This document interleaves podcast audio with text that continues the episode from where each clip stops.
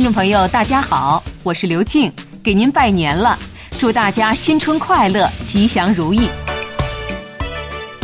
中国传统民俗中，一年中最热闹的日子，大致就是端午、中秋和过年。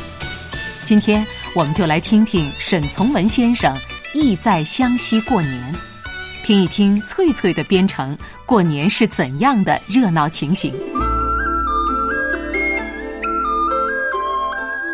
我生长的家乡是湘西边上一个居民不到一万户口的小县城，但是狮子、龙灯、焰火，半世纪前在湘西各县却极著名。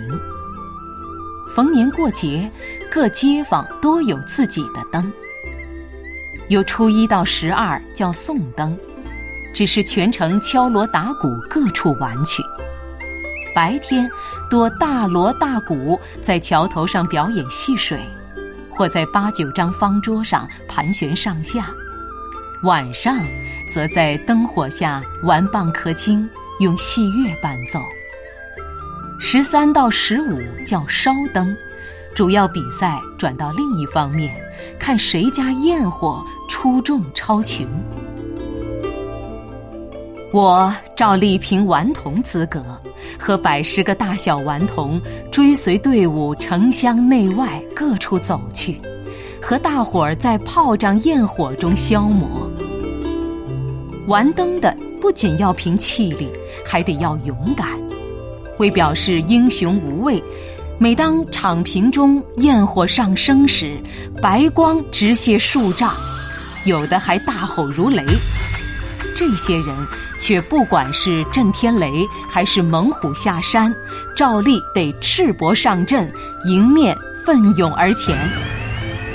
我们年纪小，还无资格参与这种剧烈活动，只能趁热闹在旁呐喊助威。有时自告奋勇帮忙，许可拿个松明火炬或者背背鼓，已算是运气不坏。因为始终能跟随队伍走，马不离群，直到天快发白，大家都烧得个焦头烂额、精疲力尽。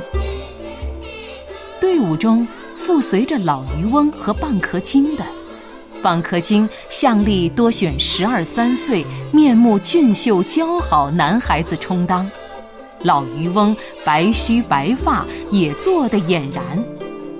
这时节。都现了原形，狼狈可笑。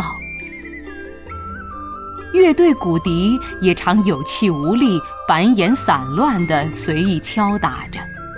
有时为振作大伙精神，乐队中忽然又悠悠扬扬吹起踹八板来，狮子耳朵只那么摇动几下，老渔翁和蚌壳精即或得应着鼓笛节奏。当街随意兜两个圈子，不到中曲，照例就瘫下来，惹得大家好笑。最后集中到个会馆前点验家伙散场时，正街上江西人开的南货店、布店，福建人开的烟铺，已经放鞭炮、烧开门纸迎财神。家住对河的年轻苗族女人，也挑着豆豉萝卜丝担子上街叫卖了。有了这个玩灯烧灯经验底子，长大后读宋代《咏灯节事》的诗词，便觉得相当面熟，体会也比较深刻。